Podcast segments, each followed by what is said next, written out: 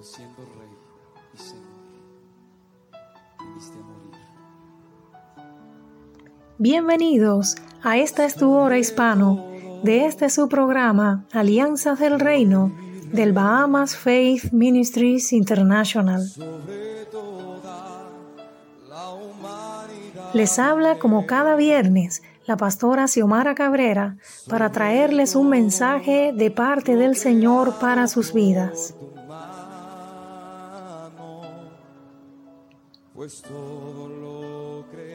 En este día especial, donde recordamos la muerte de nuestro Señor y Salvador Jesucristo en la cruz del Calvario, queremos enviar un caluroso saludo a todos los que nos escuchan en Norteamérica, Centroamérica, Suramérica y el Caribe.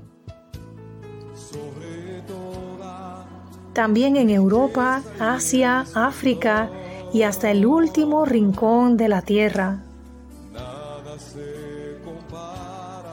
En especial a todos los que nos escuchan en la hermosa isla de Cuba y en las bellas islas Bahamas. Dios les bendiga y haga resplandecer su rostro sobre todos, es nuestro deseo.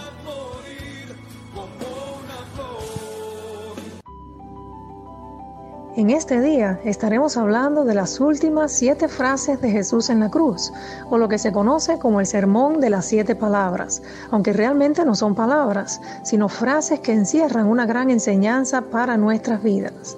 Número 1, en Lucas 23, del 33 al 35, encontramos, y cuando llegaron al lugar llamado de la calavera, le crucificaron allí y a los malhechores, uno a la derecha y otro a la izquierda. Y Jesús decía, Padre, perdónalos porque no saben lo que hacen. Y repartieron entre sí sus vestidos, echando suertes.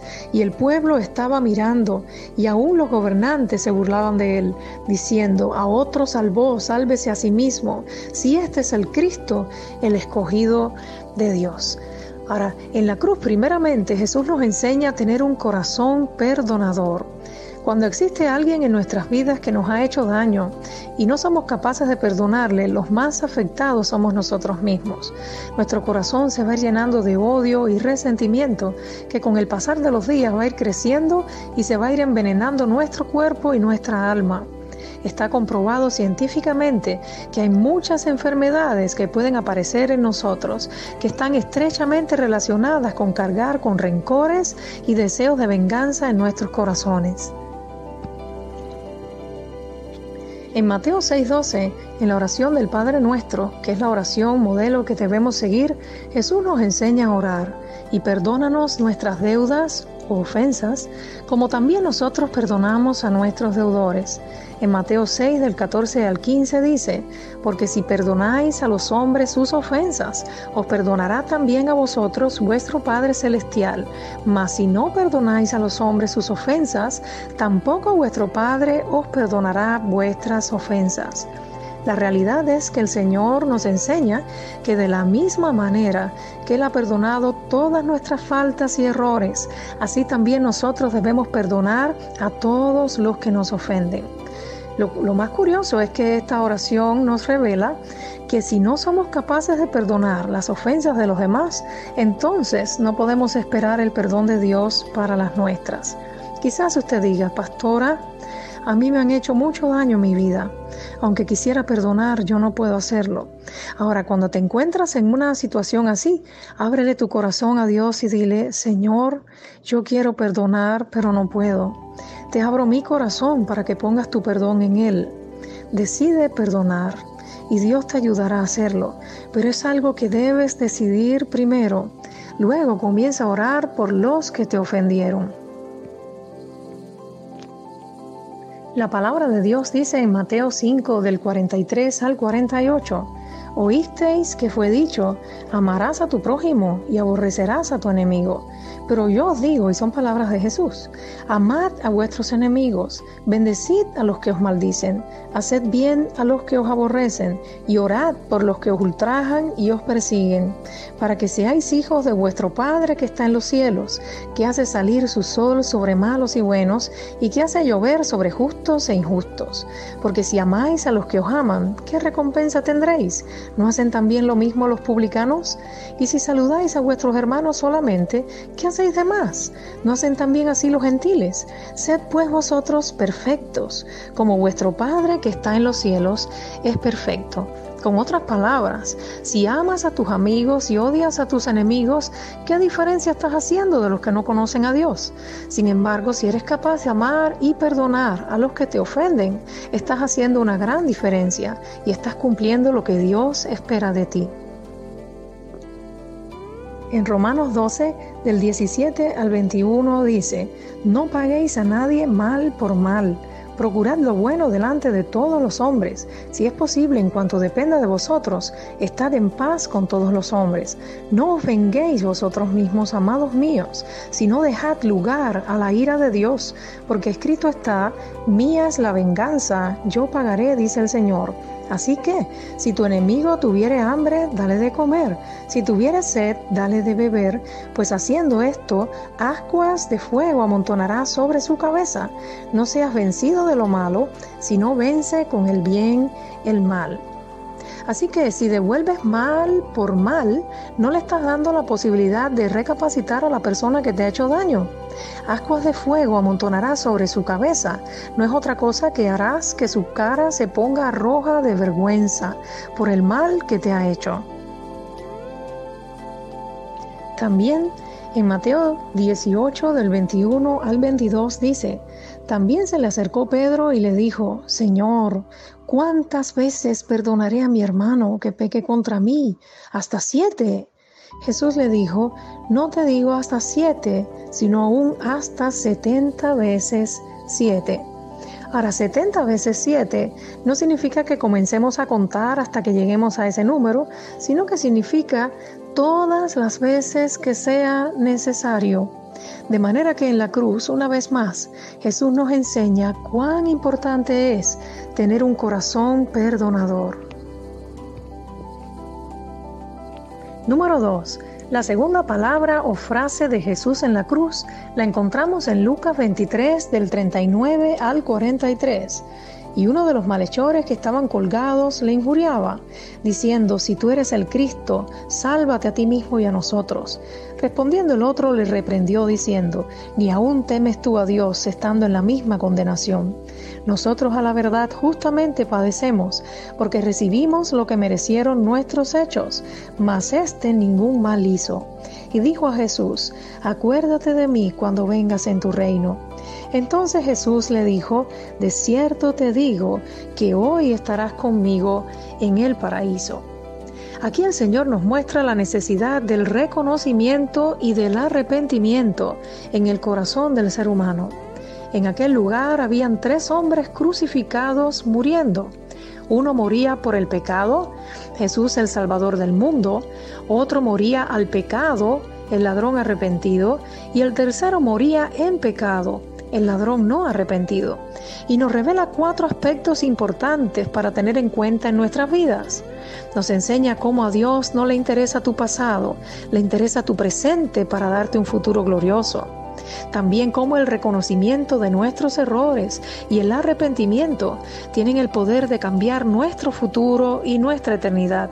Aún en el lecho de muerte hay esperanza de salvación, aunque no es recomendable esperar a estar al final de nuestros días para arrepentirnos y volvernos a Él. También nos enseña cuán sensible es Dios al arrepentimiento. El rey David, que tenía una íntima relación con el Altísimo, decía, al corazón contrito y humillado, no despreciarás tú, oh Dios. En lo que uno de los ladrones que se encontraba crucificado al lado de Jesús le injuriaba, el otro reconocía sus pecados y clamaba a Jesús para que le aceptara en su reino. Este recibió la salvación y la entrada al paraíso minutos antes de morir. Las palabras de Jesús al ladrón arrepentido, de cierto te digo que hoy estarás conmigo en el paraíso, nos enseña cuán importante es el reconocimiento y el arrepentimiento en el corazón del hombre. Número 3. La tercera palabra o frase se encuentra en Juan 19 del 25 al 27 y dice así, estaban junto la cruz de Jesús, su madre y la hermana de su madre, María mujer de Cleofas y María Magdalena. Cuando vio Jesús a su madre y al discípulo a quien él amaba, que estaba presente, dijo a su madre, Mujer, he aquí tu hijo. Después dijo al discípulo, He aquí tu madre, y desde aquella hora el discípulo la recibió en su casa. Aquí nos encontramos con un Jesús que tiene un corazón lleno de amor y completamente desprovisto de todo egoísmo, que aún en el momento de más agonía en su vida, no es capaz de mirarse a sí mismo, sino que se preocupa por el bien de los demás nos enseña cómo debemos pensar en los otros, aún en medio de nuestros problemas más grandes. Y nos revela que si en medio de nuestras pruebas quitamos los ojos de nosotros mismos para ayudar a otros que muchas veces están atravesando por situaciones peores a las nuestras, nuestras pruebas se harán más fáciles y aparentemente menos duraderas. Como dice el dicho, ¿quieres llamar la atención de Dios? Dale atención a otros. Este pasaje también nos revela cómo Dios quiere llenar todos los vacíos que hay en nuestras vidas. Jesús, como hijo de María, dijo a alguien que ocupara su lugar cuidándola y protegiéndola. Ahora, Dios pondrá personas en tu vida, escucha bien, que ocuparán el lugar de otras que ya han partido. Pide al Señor que abra tus ojos para que puedas reconocer cada persona que Él traerá a tu vida como un regalo que Él pondrá en tu camino para llenar el vacío de otros que otros hayan dejado. Esta tercera frase nos enseña cuán importante es tener un corazón desbordante de amor que aún en nuestros momentos más duros nos permita ver y ayudar a otros que se encuentran en situaciones también difíciles y adversas. La frase número 4 la encontramos en Mateo 27 del 45 al 46, donde dice, y desde la hora sexta hubo tinieblas sobre toda la tierra hasta la hora novena. Cerca de la hora novena, Jesús clamó a gran voz diciendo, Elí, Elí, lama sabactani, esto es, Dios mío, Dios mío, ¿por qué me has desamparado? Eso ocurrió desde el mediodía hasta las 3 de la tarde. Muchos se preguntan por qué Dios Padre desamparó a su Hijo. Algunos dicen esto es un misterio, pero la verdad es que no lo es. Jesús cargó con el pecado del mundo para pagar Él con su sacrificio en la cruz el castigo que nos tocaba a cada uno de nosotros. Isaías 38, 17 dice así, He aquí amargura grande me sobrevino en la paz mas a ti agradó librar mi alma del hoyo de corrupción, porque echaste tras tus espaldas todos mis pecados. El pecado nos separa de Dios. Jesús no podía cargar con el pecado del mundo sobre sí y no sentir lo que eso llevaba consigo, la separación y el desamparo de Dios. La Biblia dice, porque la paga del pecado es muerte, mas la dádiva de Dios es vida eterna en Cristo Jesús, Señor nuestro. Romanos 6:23. Esta exclamación, Dios mío, Dios mío, ¿por qué me has desamparado? refleja el peso tan grande de los pecados de la humanidad que estaban sobre Jesús en aquel momento y el real abandono que tuvo que sufrir de parte de Dios Padre en aquel instante. Jesús pagó por nuestras culpas y sufrió por nosotros el desamparo de Dios para que nosotros nunca tengamos que sentirnos desamparados, de manera que podamos decir, Dios es nuestro amparo y fortaleza, nuestro pronto auxilio en medio de las tribulaciones en todo momento, tal como dice el Salmo 46, versículo 1. La quinta palabra o frase la encontramos en Juan 19 del 28 al 29 donde dice, después de esto, sabiendo Jesús que ya todo estaba consumado, dijo para que la escritura se cumpliese, tengo sed. Y estaba allí una vasija llena de vinagre, Entonces ellos empaparon en vinagre una esponja y poniéndola en un hisopo, se la acercaron a la boca. ¿Por qué tuvo Jesús que sufrir esa terrible sed? Aparte de para cumplir lo que la escritura decía de él en el Salmo 22.15, como un tiesto se secó mi vigor y mi lengua se pegó a mi paladar y me has puesto en el polvo de la muerte. Jesús sufrió la sed que nos tocaba a nosotros sentir para que nunca más tengamos nosotros sed. Hay un vacío en nuestro corazón que solo Cristo puede llenar. Hay una sed insaciable en nuestra alma que solo Él la puede saciar. Desde que nacemos en nuestro andar por la vida, nos encontramos buscando a alguien que sabemos que nos llenará completamente. Lo que no sabemos muchas veces es que es a Dios a quien estamos buscando. Una vez que nos encontramos con Jesús, nos damos cuenta que es Él a quien hemos estado buscando y el único que tiene el agua espiritual que calma nuestra sed. En Juan 4:10 y del 13 al 14 encontramos a Jesús revelándole una gran verdad a la samaritana cuando le dice, si conocieras el don de Dios y quién es el que te dice, dame de beber, tú le pedirías y él te daría agua viva. Y en el versículo 13 y también 14 le dice, cualquiera que bebiere de esta agua volverá a tener sed, mas el que bebiere del agua que yo le daré, no tendrá sed jamás, sino que el agua que yo le daré será en él una fuente de agua que salte para vida eterna. Jesús sufrió la sed que nos tocaba a nosotros sufrir, para que podamos recibir gratuitamente de Él el agua que salta para vida eterna. La sexta palabra o frase la encontramos en Juan 19:30, donde dice, cuando Jesús hubo tomado el vinagre, dijo, consumado es, y habiendo inclinado la cabeza, entregó el Espíritu.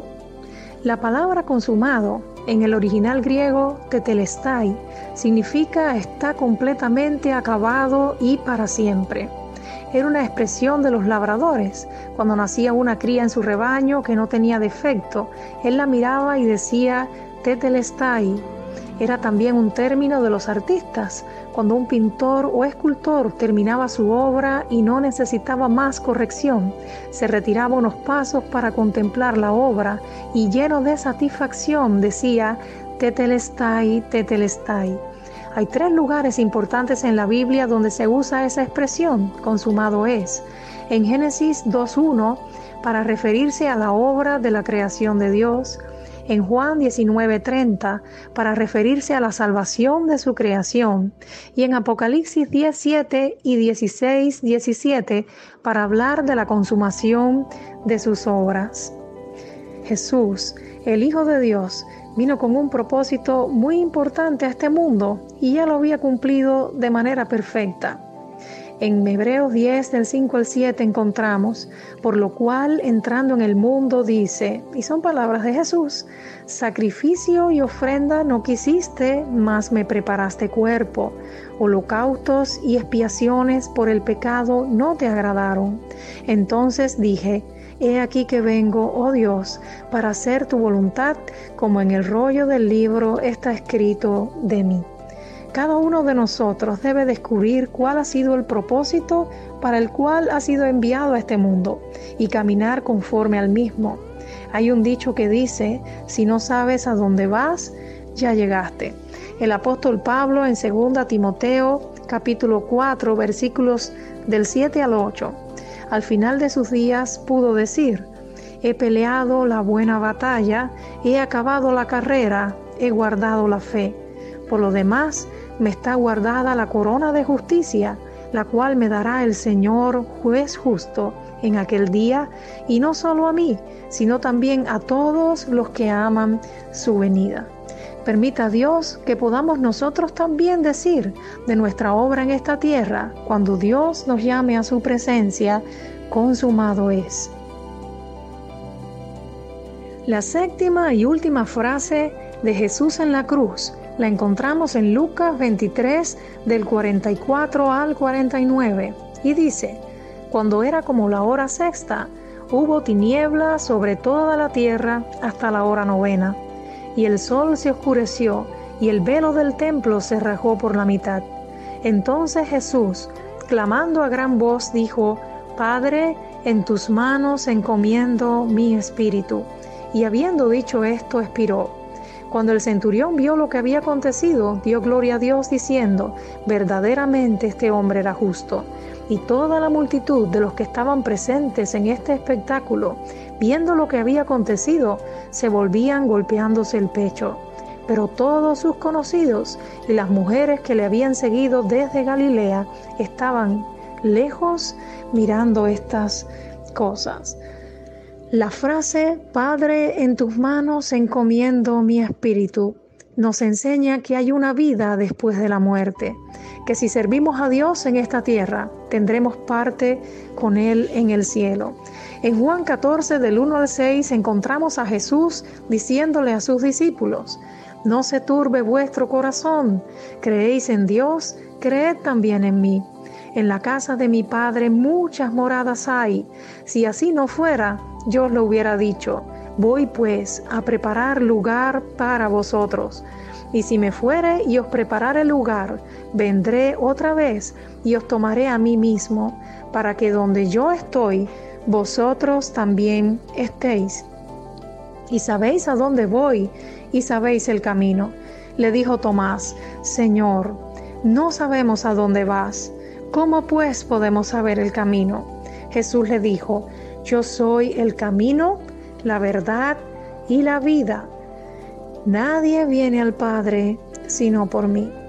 En Colosenses 2.15 dice, y despojando a los principados y a las potestades, los exhibió públicamente, triunfando sobre ellos en la cruz. El diablo pensó que terminaría con Jesús en la cruz del Calvario mas la cruz es la victoria definitiva del Hijo de Dios sobre el pecado, la muerte, el diablo y los demonios.